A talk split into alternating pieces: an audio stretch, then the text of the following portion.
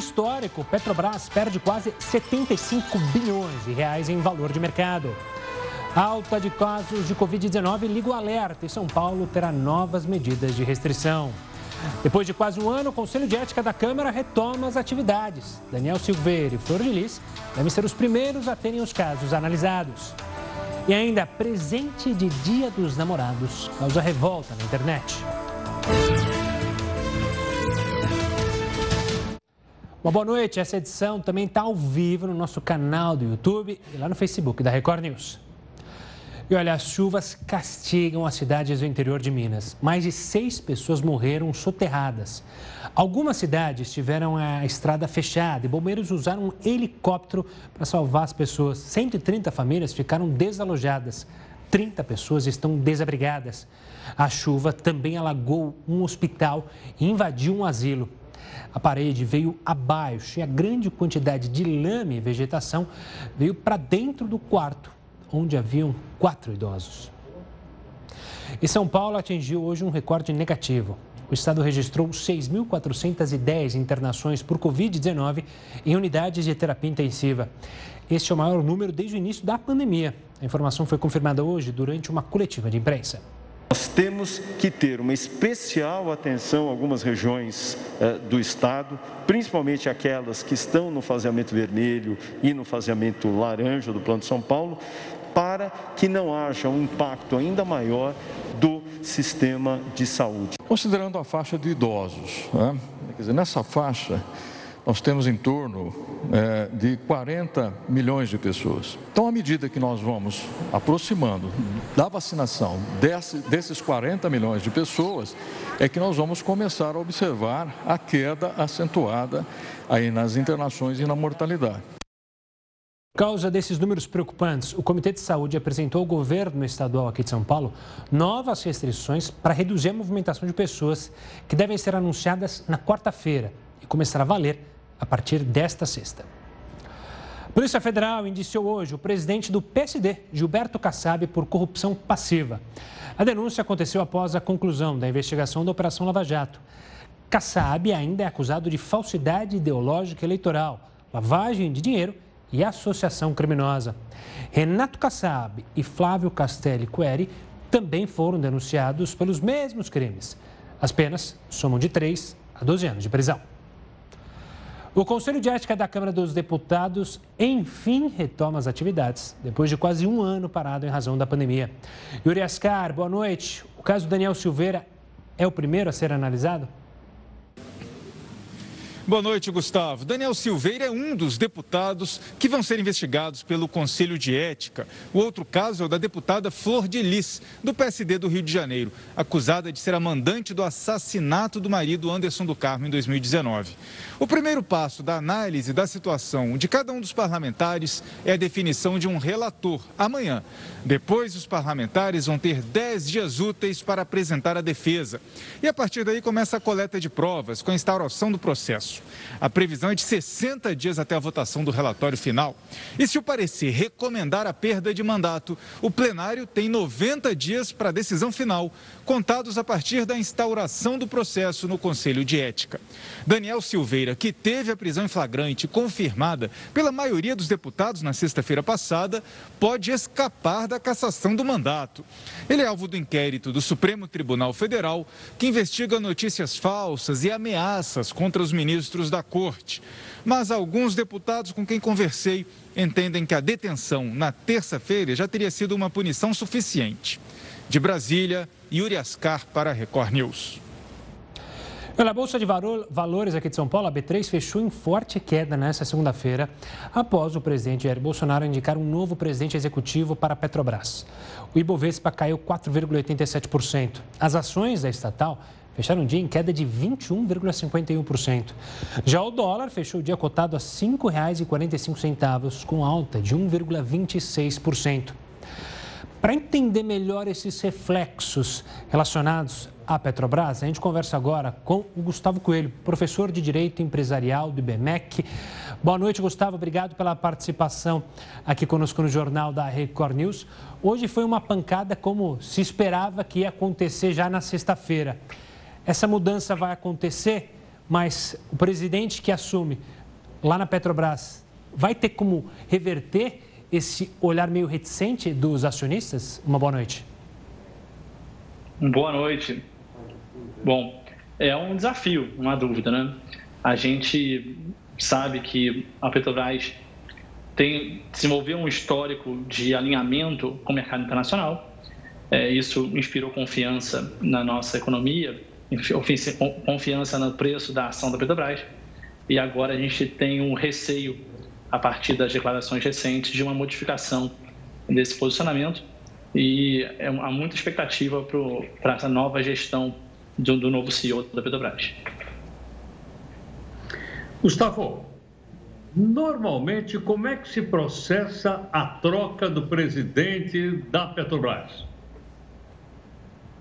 Boa noite, Heródoto. É uma alegria conversar com você é, e esclarecer um pouco sobre esse, esse procedimento, que de fato ele não é de um senso comum, afinal, é, as companhias, como o caso da, da Petrobras, listadas em bolsa, têm uma, uma dinâmica com uma administração envolvendo uma camada, que é o Conselho de Administração, e a sua diretoria executiva. Então, a modificação do CEO da Petrobras, do presidente executivo da Petrobras, necessariamente passa pela, pelo convencimento e nomeação e eleição por parte do Conselho de Administração. Então, é um ato feito indiretamente. Né? Então, o, o, controlador, no caso aqui a União, convence é, recomenda ao Conselho de Administração que altere o diretor-presidente e, isso, ato contínuo, venha, pode vir a acontecer pelo convencimento dos membros ali presentes do Conselho de Administração. Há também um, um, um complicador, digamos assim, um, um, elemento de sofisticação aqui, que no caso, o, necessariamente o diretor-presidente, pelo Estatuto da Petrobras, precisa ser membro deste mesmo conselho. Então, agora, o desdobramento envolverá é, a nomeação, a eleição de um novo membro do Conselho de Administração, que com, altera a composição é, dos seus 11 membros, e, em um segundo momento, o Conselho vindo a nomear o novo presidente. Gustavo, é, nos bastidores chegou a se falar que alguns diretores iam entregar o cargo assim que a nomeação fosse confirmada. Isso pode acontecer? O que, que isso afetaria a empresa e até os acionistas poderiam se preocupar, as ações poderiam cair ainda mais? Como você vê essa possibilidade aventada nos bastidores? Sim, o, o aspecto jurídico é bastante claro. Qualquer cargo eletivo, e nesse caso esses são cargos de eleição, é, cargos societários, eles podem ser é, renunciados né, por, por aquele que ocupa essa função. Então, houve sim essa, essa discussão nos bastidores, né, tanto em relação à diretoria, como até mesmo entre os próprios membros do conselho de administração. Então, essas são, são notícias que circulam, é claro que ainda não, não houve tal confirmação, de ver que eventualmente tem até uma tendência no outro sentido agora, de permanência. É, e, claro, a mensagem é bastante drástica, assim como acontece no, em vários outros ambientes, não só no, no corporativo de uma, uma, sociedade de economia mista, mas em qualquer, em qualquer companhia, a alteração drástica do, da diretoria tem um impacto bastante substancial na reputação, né? na expectativa de o quanto aquela companhia vai entregar ao mercado. Então, do ponto de vista de, de manutenção e de expectativa, manutenção de valor e de expectativa quanto à prosperidade da Petrobras, o ideal, claro, é a permanência dos demais membros da diretoria, bem como também os membros do conselho de administração que lá se encontram. Gustavo, uma das coisas que deixou o mercado assustado, o mercado e também os acionistas, né? Porque a Petrobras tem ações claro. espalhadas aí pelo Brasil e pelo mundo. É que o presidente poderia fazer uma intervenção nos preços do petróleo, como aconteceu no passado, em que o governo acreditava os preços por aí afora. Ele disse hoje que não vai ter intervenção nenhuma, não vai fazer nenhuma intervenção na Petrobras. Isso acalma Sim. o mercado, não acalma, o pessoal vai pagar para ver. Ou há também um movimento especulativo nessa queda para logo ela recuperar e o pessoal fazer aí uma grana? Bom, começando pela parte da, da intervenção ou não intervenção, é claro, né, a União ela é a, ela é a controladora da Petrobras e o exercício do controle envolve a eleição do, do, do, do, do corpo diretivo, no caso da administração na sua maioria. Então, isso é algo é, nuclear do conceito de ser controlador. Quando a gente verifica as falas do presidente, claro, são muitas falas, é, mas pensando desde a origem, quando houve a comunicação da, da modificação da presidência, houve exatamente essa dicotomia, ou até essa, esse paradoxo, em princípio, de ó, não vou intervir, mas, mas vou alterar o, o, o presidente da companhia. Aparentemente, né, o, a, o que está sendo mencionado é, de fato, uma intervenção como um acionista habitualmente faria, ou seja, um acionista controlador insatisfeito com a administração da companhia que ele controla, ele vem a demandar indiretamente, nesse caso, caso do conselho de administração, mas indiretamente uma alteração da, de quem de fato executa a, a, a, política da própria companhia. Feita essa observação, quanto à, à, dinâmica especulativa e à reação do mercado, acredito que a reação do mercado ela vem muito mais a, a levantar uma incerteza de, de, governos anteriores, como foi mencionado. Né? É, o Brasil é fértil em, em, movimentos exatamente de um falso liberalismo, de uma, de uma falsa liberdade econômica. E então, ao verificar essa modificação de, do preço da ação e da, da, e da próprio humor mesmo dos investidores, especialmente internacionais, vem a essa, esse efeito que poderia ser cascata. Poderia ser um efeito, então, que viria a afetar outros mercados sensíveis, em especial o de energia elétrica e outros, que foram objeto de intervenção bastante explícita é, no passado bastante recente na nossa, na nossa economia brasileira. Gustavo Coelho, obrigado pela participação, pela explicação sobre esse momento da Petrobras. É claro, a gente continua e segue de olho sobre é, os próximos passos dentro da estatal. Olha, a Câmara dos Vereadores de uma cidade aqui do Rio de Janeiro, lá do Rio de Janeiro, aliás, lançou um edital de licitação para alugar carros blindados dados para os parlamentares. Você imagina quanto vai custar esses veículos luxuosos? Fica aí que já já a gente te conta no próximo bloco, aqui no Jornal da Record News.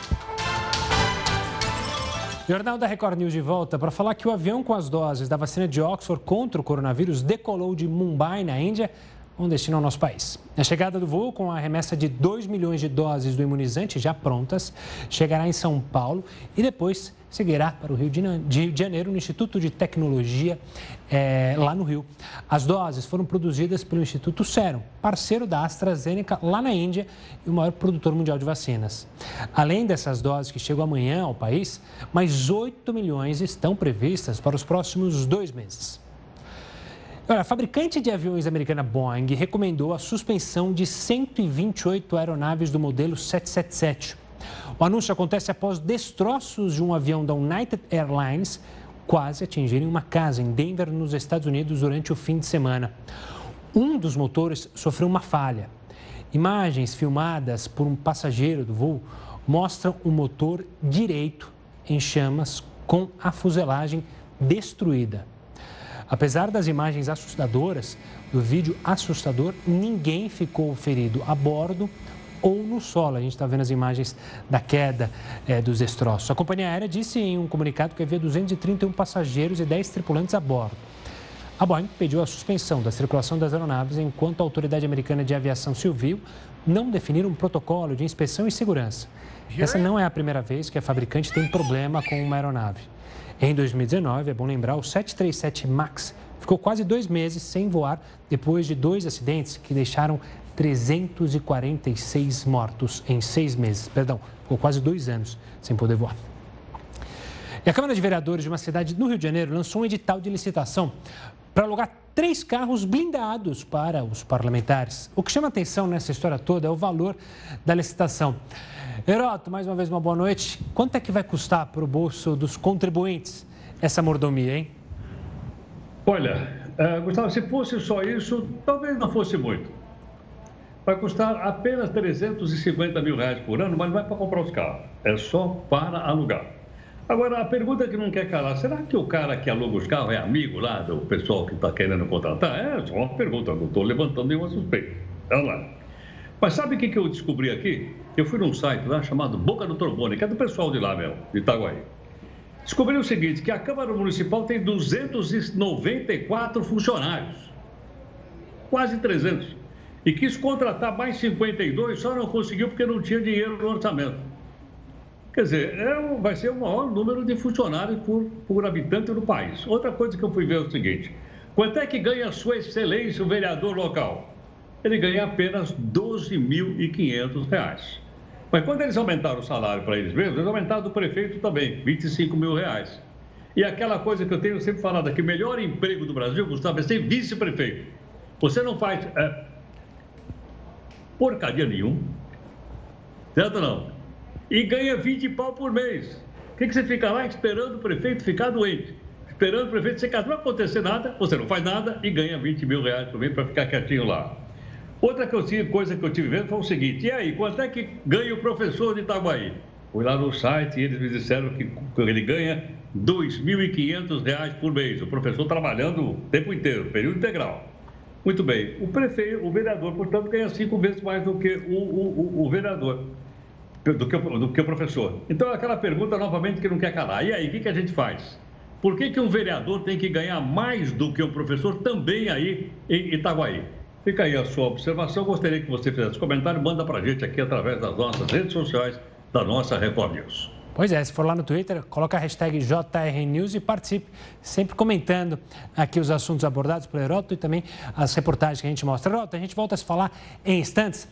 Vamos falar de pesquisadores agora lá dos Estados Unidos que divulgaram por meio de um comunicado, já preste atenção, é muito improvável a transmissão de coronavírus por alimentos ou embalagens.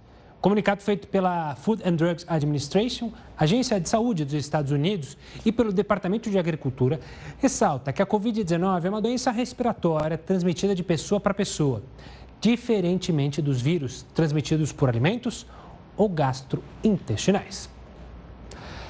Goiânia é a capital que aplicou mais multas por falta de uso de máscara durante a pandemia. No próximo bloco, você vai ver quantas multas foram aplicadas até hoje. Daqui a pouco, aqui no Jornal da Record News. Olha só, no Rio de Janeiro, profissionais de saúde denunciaram fura-fila da vacinação contra a Covid-19 em um hospital público de Niterói. O repórter Pedro Paulo Filho tem as informações. Boa noite, Pedro. Olá, Gustavo. Boa noite para você, boa noite a todos. Olha, esse caso já está sendo investigado pela Polícia Civil. Os jovens com 16 e 20 anos de idade são filhos de Rogério Casimiro, diretor da organização social que administra o Hospital Estadual Azevedo Lima, em Niterói, na região metropolitana aqui do Rio, e de Adriana Pereira, coordenadora da unidade. A imunização com a vacina Coronavac do Instituto Butantan aconteceu no dia 28 de janeiro. Um deles se apresentou como é, estudante de medicina e a irmã como estagiária em saúde. A gente lembra que esses dois, essas duas funções não fazem parte da lista prioritária de vacinação. Além disso, ainda não há estudos que comprovem a eficácia e a segurança da imunização em menores de 18 anos. Na denúncia recebida originalmente pelo Conselho Regional de Enfermagem, os dois aparecem em uma foto na fila para vacinação. Agora, a Polícia Civil quer ter acesso à lista de vacinados na unidade para saber se houve outras irregularidades e ainda ouvir as explicações dos envolvidos. De plano, eu posso afirmar que existe o crime de infração de medida sanitária, que tem uma pena pequena de detenção de até um ano. Se comprovado o envolvimento do agente público que desviou essa vacina, esse agente público pode entrar no crime de peculato, que tem, o crime, é, tem pena de até 12 anos.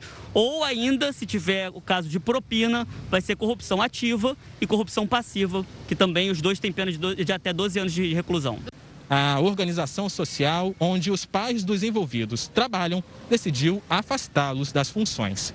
Do Rio de Janeiro, Pedro Paulo Filho para o Jornal da Record News. E o Amazonas começou a flexibilizar algumas medidas de combate ao coronavírus. O comércio abriu hoje pela primeira vez no ano.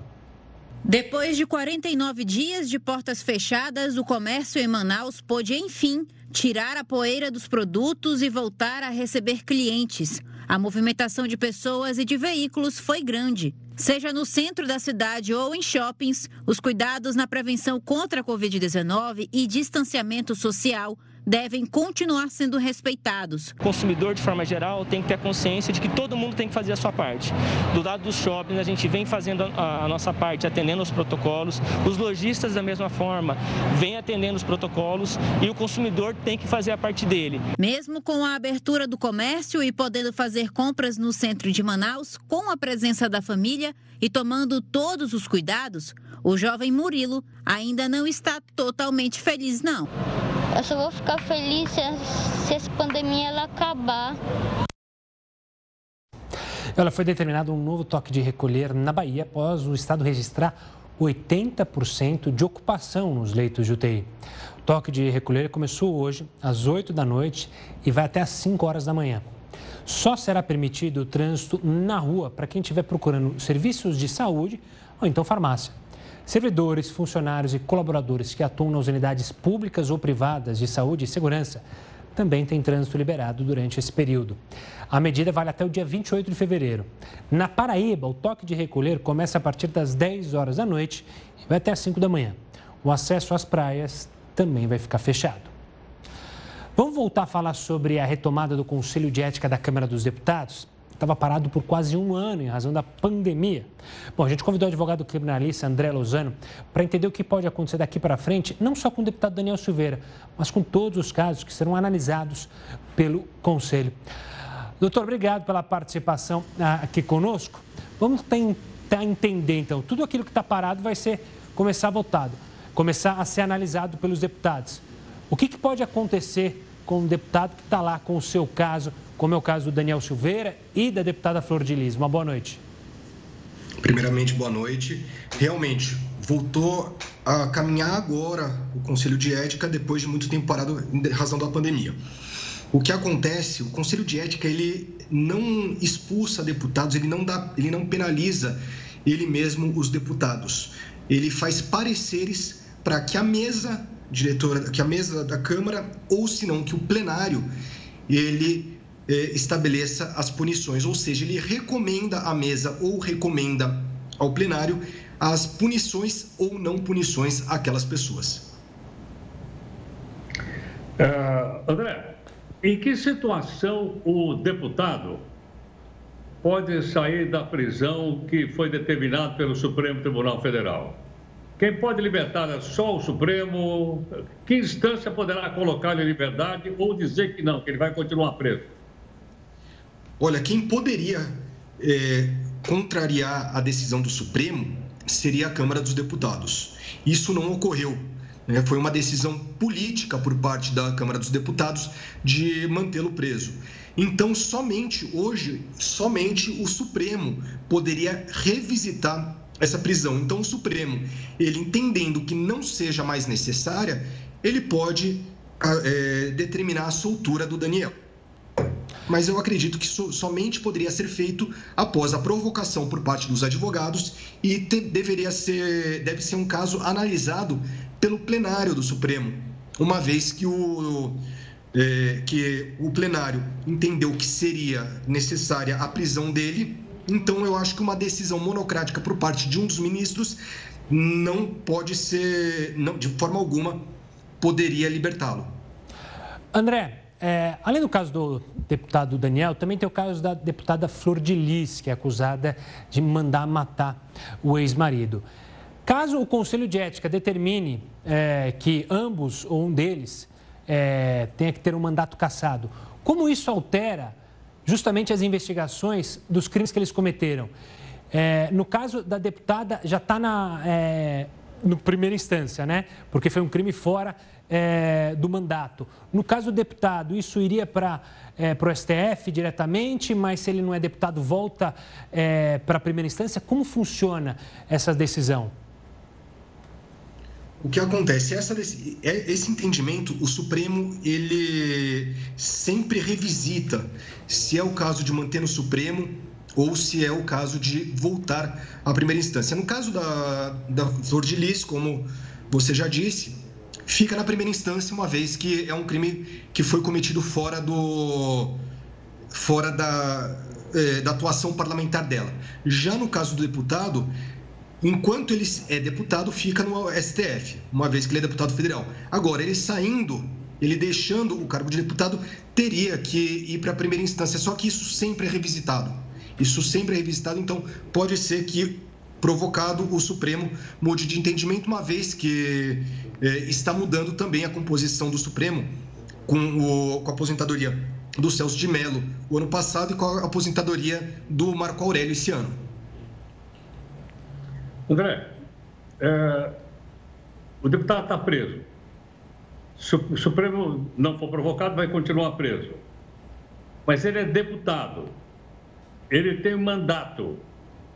Como é que ele vai exercer esse mandato? Vai ser através da cadeia ou ele vai poder se tocar até Brasília? Como é que fica a situação?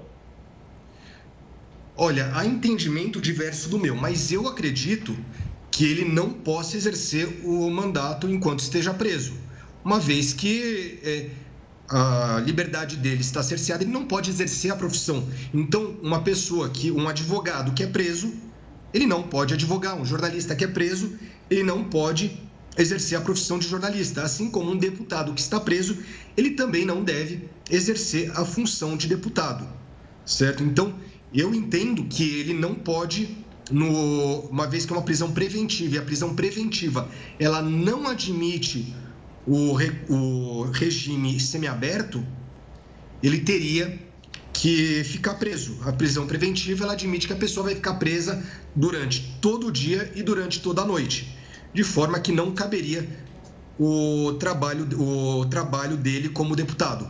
Então, continuar preso sem exercer o seu ofício. Existe um entendimento diferente do meu, mas eu acredito que não seja cabível. André, obrigado pela participação aqui analisando esse tema. A gente, claro, fica de olho no Conselho de Ética e nos próximos passos, tanto do deputado Daniel quanto da deputada Flor de Lis. E Portugal detectou sete casos de infecção pela variante brasileira do coronavírus. O país já havia detectado a variante sul-africana e, em grande escala, a britânica, que é apontada como uma das causas da terceira onda de contágio lá em Portugal. Hoje, Brasil e Portugal fecharam um acordo para expatriar centenas de brasileiros presos em solo português, depois que os voos entre os dois países foram suspensos por causa da pandemia. O primeiro voo particular sai de Lisboa para o aeroporto de Guarulhos nesta sexta-feira. Agora a gente vai falar sobre a privatização dos Correios. O Heroto tem novidades sobre esse assunto. Isso vai para frente, será, Heroto?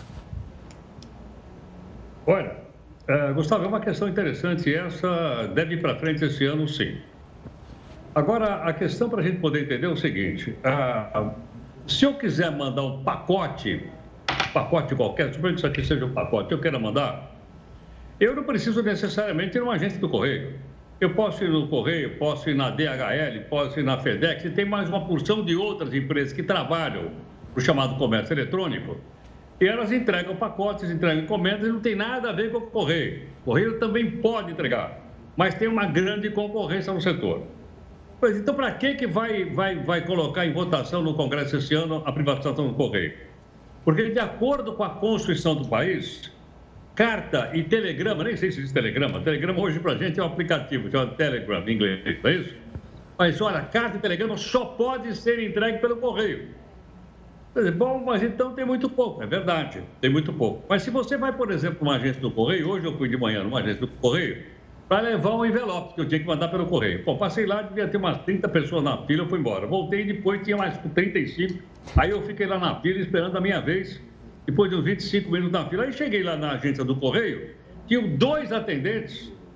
Aí eu falei, bom, realmente, desse jeito não tem, não tem condições. Só duas pessoas estavam atendendo aquela quantidade de pessoas que tinham lá. Então, por incrível que pareça, apesar de haver concorrência no setor de, de, de pacotes, não há no setor de cartas e no setor de telegramas. Então, quando houver essa privatização, você poderá mandar essa carta por qualquer outra empresa que não necessariamente o Correio. Mas a novidade é, vai ser discutido esse ano no Congresso Nacional e a impressão que se tem é que o Correio vai ser privatizado. Mesmo porque ele foi alvo de escândalos horrorosos e que se pegou aquele fundo de pensão do Correio chamado Postales e acabaram com ele a ponto dos funcionários perderem tudo aquilo que dedicaram anos e anos e anos depositando um dinheiro lá, achando que quando se aposentasse ia ter aposentadoria melhor. Infelizmente isso não aconteceu. A propósito, Cadê aquela turma que foi indicada como uh, aproveitadores da situação? Será que está acontecendo com o processo, hein, Sal? Ah, deve estar tá engavetado em algum lugar. Mas eu ainda assim fico com o pé atrás, pelo menos com essa privatização, se vai ocorrer mesmo. Afinal, só tem esse ano. Ano que vem, para votar alguma coisa no Congresso em ano de eleição, a gente já sabe, né, Heroto? A gente volta a se falar daqui a pouquinho aqui no Jornal da Record News. Já que o Heroto falou sobre votação no Planalto, o Senado deve votar na quinta-feira a PEC fiscal. aquela que reúne em um único projeto propostas de emenda do auxílio emergencial, do Pacto Federativo e da cláusula de calamidade.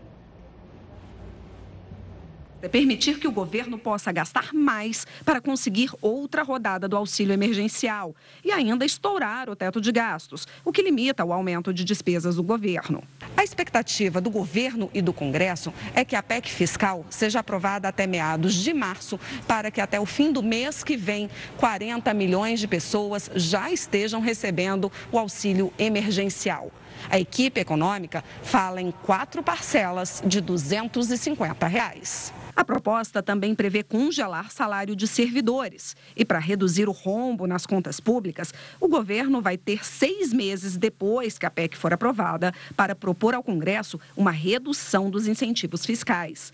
Em relação ao estado de calamidade, ficam permitidas compras sem licitação, com contratos mais simples e sem precisar indicar fontes de receita e cortes de despesas. Um dos pontos mais polêmicos dessa proposta é a desvinculação de investimentos em saúde e educação, contidas no Pacto Federativo. Os governos federal, estadual e municipal em tempos de pandemia, não terão a obrigação, como é atualmente, de investir um valor mínimo nessas áreas. A desvinculação a partir desses critérios, preservando investimentos na educação e na saúde, pode ser um caminho de meio termo interessante para o Brasil, permitindo, repito, uma flexibilização dos gastos de acordo com a necessidade de cada ente federado. Veja só que dado curioso. Goiânia é a capital que aplicou mais multas por falta de uso de máscara durante a pandemia do coronavírus. O repórter Paulo Henrique Santos tem todas as informações. Goiânia já aplicou quase um milhão de reais em multas por irregularidades no uso de máscaras. A maior parte em estabelecimentos comerciais que não estavam exigindo o uso de proteção facial. Nesse caso, a multa sobe para quase 5 mil reais. Em relação às multas aplicadas em bares e festas clandestinas, onde praticamente ninguém usa máscara, os organizadores são responsabilizados e o dinheiro precisa ser usado em ações de combate à Covid-19. De Goiânia, Paulo Henrique Santos, para a Record News. E a alta na ocupação dos leitos semi-intensivos e também de UTI em Natal fez a Prefeitura anunciar novas medidas mais restritivas. A repórter Marina Maimone tem as informações. Boa noite, Marina. Boa noite, Gustavo. Olha, a Prefeitura de Natal publicou mais um decreto com as recomendações de combate e prevenção à pandemia. Nesse documento, o prefeito Álvaro Dias disse que vai aumentar as medidas restritivas, dentre elas o fechamento de bares e restaurantes após as 22 horas. Também está proibido a venda de bebidas alcoólicas depois desse horário em lojas de conveniências ou qualquer outro tipo de estabelecimento. Festas e músicas ao vivo também estão proibidas, pelo menos pelos próximos 15 dias. A Prefeitura ressaltou que vai reforçar a fiscalização para fazer manter o decreto e as normas da vigilância sanitária. Marina Maimone, para Record News. E as três pessoas que estavam dentro de um avião que caiu em uma piscina em Minas Gerais receberam alta. Segundo o Corpo de Bombeiros, a aeronave fazia um sobrevoo em um lago quando uma possível pane causou a queda. Nenhum hóspede ou funcionário do resort se feriu. Isso aconteceu no município de Formiga. Um presente do Dia dos Namorados revoltante. A gente vai explicar melhor essa cena aí. É daqui a pouco no Jornal da Record News. Só o Congresso vai criar um projeto de lei para que o governo, estados e municípios possam assumir os riscos das compras das vacinas da Pfizer e da Janssen. A iniciativa privada também poderá fazer parte da aquisição de imunizantes. O presidente do Senado, Rodrigo Pacheco, se reuniu com o ministro da Saúde, Eduardo Pazuello, para discutir a criação de um projeto de lei que viabilize a ampliação do quadro de vacinas no Brasil. Pacheco pretende entregar o texto agora à noite. A votação de uma medida provisória para tratar do assunto seria ainda essa semana. Rodrigo Pacheco vai apresentar a proposta ao presidente da Câmara, Arthur Lira, para que a iniciativa seja do Congresso Nacional. Ele afirmou que cabe ao governo e aos parlamentares encontrar soluções para as cláusulas da Pfizer ou qualquer outra empresa para garantir a aquisição das vacinas. Essa cláusula da Pfizer, é, ela cria vários detalhes que eximem a produtor, o laboratório, de qualquer problema com a vacina. Isso foi criticado pelo governo brasileiro. Aqui na América do Sul, além do Brasil, Venezuela e Argentina também não concordaram com essas cláusulas. O Chile, por exemplo, concordou e já está utilizando a Pfizer. Essas discussões vão continuar e, claro, a gente vai acompanhar para saber se essas vacinas chegarão ou não aqui para nós brasileiros. Já nos Estados Unidos, hoje o país ultrapassou o marco de 500 mil mortes por coronavírus. Isso ocorre pouco mais de um ano desde que a pandemia fez as primeiras vítimas no país, no condado de Santa Clara, na Califórnia. Levantamento é da Universidade Johns Hopkins. O país soma mais de 28 milhões de casos. Para gente, a gente ter uma comparação, no Brasil são 10, pouco mais de 10 milhões. Cerca de 19% do total global de mortes do coronavírus aconteceram justamente nos Estados Unidos. Para homenagear o meio milhão de mortos, o presidente Joe Biden ordenou que todas as bandeiras do país sejam hasteadas a meio mastro nos prédios federais e também programou um minuto de silêncio ao final do dia. Triste a situação, né? Principalmente dos Estados Unidos, são 500 mil mortes, não é pouco. Bom, voltando ao Brasil, as enchentes no Acre provocaram cenas comoventes. Um médico, veja só, ele pulou na água para atender um bebezinho estava com a mãe dentro de uma canoa. Pelo menos 10 cidades já decretaram situação de emergência. Ao todo, quase 130 mil pessoas já foram atingidas pela água na capital Rio Branco e no interior do estado. O governo criou um gabinete de crise com os secretários, com a cúpula do estado para discutir, porque é uma coisa realmente difícil de lidar. Nós estamos numa, em termos de conjunto com a enchente histórica no estado. Em Cruzeiro do Sul, segunda maior cidade do Acre, a enchente do Rio Juruá fez com que quase 4 mil famílias deixassem as casas. Em Tarauacá, a situação também é delicada. 7 mil famílias foram atingidas pela enchente do rio, que leva o mesmo nome do município. Nesta imagem, um médico aparece dentro da água, atendendo um bebê que estava com a mãe dentro de uma canoa. Levamos atendimento onde as pessoas estavam. Se fosse no barco, era no barco. Se fosse na casa, era na casa. Se fosse no trapiche, era no trapiche. Nós íamos em busca das pessoas, porque elas não podiam estar estar saindo de casa naquele momento. A cidade de Sena Madureira está submersa pela água. O rio Iaco amanheceu com 18 metros e 4 centímetros. De acordo com dados do Corpo de Bombeiros, essa é a segunda maior cheia desde 1997 no município, quando o rio chegou à marca de 19 metros e 40 centímetros. Trechos da BR-364 também foram invadidos pela água. O quilômetro 281, que liga Sena Madureira Madureira Cruzeiro do Sul teve que ser interditado. As provas do Exame Nacional do Ensino Médio, que vão ocorrer nos dias 23 e 24 de fevereiro, tiveram que ser transportadas por uma retroescavadeira para seguir viagem para outros municípios. Em Rio Branco, 24 bairros foram tomados pela água do principal manancial da cidade, o Rio Acre, que está com 15 metros e 49 centímetros. 101 pessoas estão acomodadas no principal abrigo público da capital o Parque de Exposições Wilde Viana. Eu perdi tudo, perdi caminhão, perdi o meu trabalho, que era debaixo da minha casa, né? E nós sobrevivíamos desse trabalho, está alagado, e aí eu não sei, né, mais como. O governo federal reconheceu a situação de emergência na capital Rio Branco e na cidade de Tarauacá. O presidente Jair Bolsonaro informou que estará no estado nesta quarta-feira acompanhando a situação. Bom, agora a gente vai falar sobre uma história revoltante e começou com um presente de Dia dos Namorados. Heroto, conta o absurdo que aconteceu e eu não consigo imaginar que presente mais besta que é esse, né, Heroto? Exatamente, é um, é um presente besta. É, o Dia dos Namorados é o seguinte: o casal mora lá na África e ela pediu como presente namorado que ela pudesse comprar o assassinato dessa. Olha, olha a moça aí, dessa girafa. O marido pagou 11 mil reais e ela, ela pôde matar a girafa que está aí e que ela aparece abraçando a girafa, dizendo que ela se sentiu na lua quando ela conseguiu matar esse animal aí. Que ela se sentiu assim maravilhosa. E essa mulher, eu tenho o nome dela aqui, é Mary Liz. O marido dela chama-se Guerrado. Eu falar um poema, não vou falar, Guerrado. E tem uma imagem que a gente não colocou aí. Sabe qual é, Gustavo? Eu acho que eu Era sei muito qual. É. chocante é ela segurando o coração da girafa. Você viu isso ou não? Eu vi, eu vi. Ou seja, ela, com o troféu dela era segurando o coração da girafa. E essa mulher já participou do assassinato, isso é um assassinato, de vários outros animais da África. E segundo ela, só a caça e a venda desses animais é que promove dinheiro para manter os demais animais vivos. Olha a cabeça dessa senhora que agora fica conhecida pelo mundo inteiro. E olha o animal aí que custou 11 mil reais para você poder matar, viu?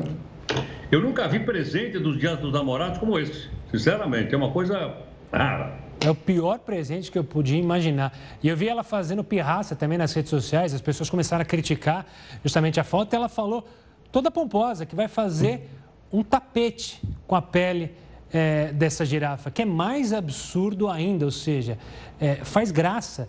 Às vezes eu me pergunto, né, o que a gente está fazendo aqui? Só destruindo a nossa terra, né, Heródoto? É isso aí, quer dizer, uma pessoa como essa não pode ter uma consideração. Aliás, não é o primeiro caso. Não sei se você se lembra também de um cara, nos Estados Unidos, um dentista, que pagou não sei quanto para matar um leão.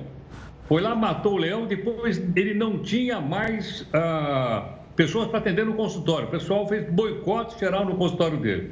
Nós esperamos que aconteça a mesma coisa, porque essa senhora aí e o marido são donos de uma fazenda também na África, de produtor de outros produtos qualquer, que eu não me lembro agora. Triste, triste. Eu lembro também de um outro caso de uma girafa, é, a única girafa albina que restava no mundo, que também foi caçada por caçadores de maneira fria e, como você disse, né, um assassinato. Heroto, a gente volta a se falar amanhã. Uma boa noite, tá? E é, vamos tentar esquecer esse presente dos namorados. Depois a gente conta uma história de bons presentes é, que você deu para sua eterna namorada e eu dei para minha, tá bom? Fica combinado assim. Combinado. Olha, a NASA divulgou na tarde dessa segunda-feira o primeiro vídeo do robô que está lá em Marte, gravado no exato momento da chegada ao planeta vermelho. Na imagem que você está vendo aí é possível ver o momento em que a sonda abre o paraquedas para diminuir a velocidade e pousar. Esse robô foi de 20 mil quilômetros, não falei errado não, 20 mil quilômetros por hora a zero em 7 minutos. Uma manobra considerada histórica pelos cientistas. As amostras escolhidas em Marte servirão para os cientistas procurarem por vida primitiva, por exemplo, bactérias é, que existam, que possam existir lá em Marte. Aí está o momento da comemoração, quando justamente tocou ao solo o robô sem problema algum. Ao longo dos próximos dias, com certeza teremos novas imagens do planeta vermelho. Voltando à Terra, mais uma vez, o primeiro-ministro do Reino Unido, Boris Johnson, apresentou hoje o plano de desconfinamento lá do Reino Unido. O plano está dividido em quatro etapas e ele será marcado pela reabertura gradual do comércio não essencial. As escolas vão reabrir já no dia 8 de março e as pessoas vão poder se encontrar ao ar livre. Esta será a primeira etapa desse desconfinamento. A adaptação do cão ao gato recém-adotado pode ser difícil no começo. Por isso, estudiosos da Universidade Federal de Minas Gerais resolveram desenvolver cartilhas para facilitar esse momento. Viagem que Camila decidiu adotar um cachorro. Pesquisou na internet e achou Estopa, Saiu do aeroporto e foi direto à ONG onde ele estava. E aí foi amor à primeira vista, assim. Lá, lá de, eu estava em Florianópolis, lá de Florianópolis a gente já foi organizando documentação, ela foi me explicando como que era o comportamento dele, o que, que ele gostava, como que tinha que ser a adoção. Isso foi há quatro meses e desde então eles não se desgrudam, nem na hora da entrevista. Mas o cachorro bonito, saudável e simpático que aparece aí na TV teve um passado bem triste. Foi encontrado amarrado em uma caixa d'água. O pelo, ele é um, ele é um animal de pelo longo.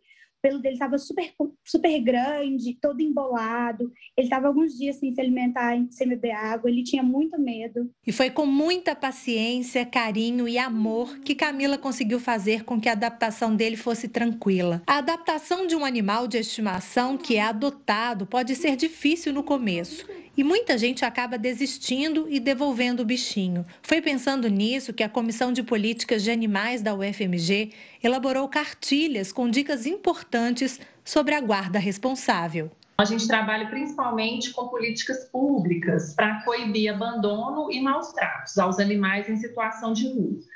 E dentro dessa política de manejo populacional, a gente observa que a adoção é uma ferramenta muito importante. Os abrigos públicos estão lotados, as ONGs estão lotadas e não são lugar, é, locais ideais para os animais ficarem, né? Além do amor e do carinho, é preciso responsabilidade. Alguns cuidados são essenciais e mesmo quando o adotado é um filhote, a adaptação também pode ser difícil. Gabriel escolheu a dedo a nova integrante da família.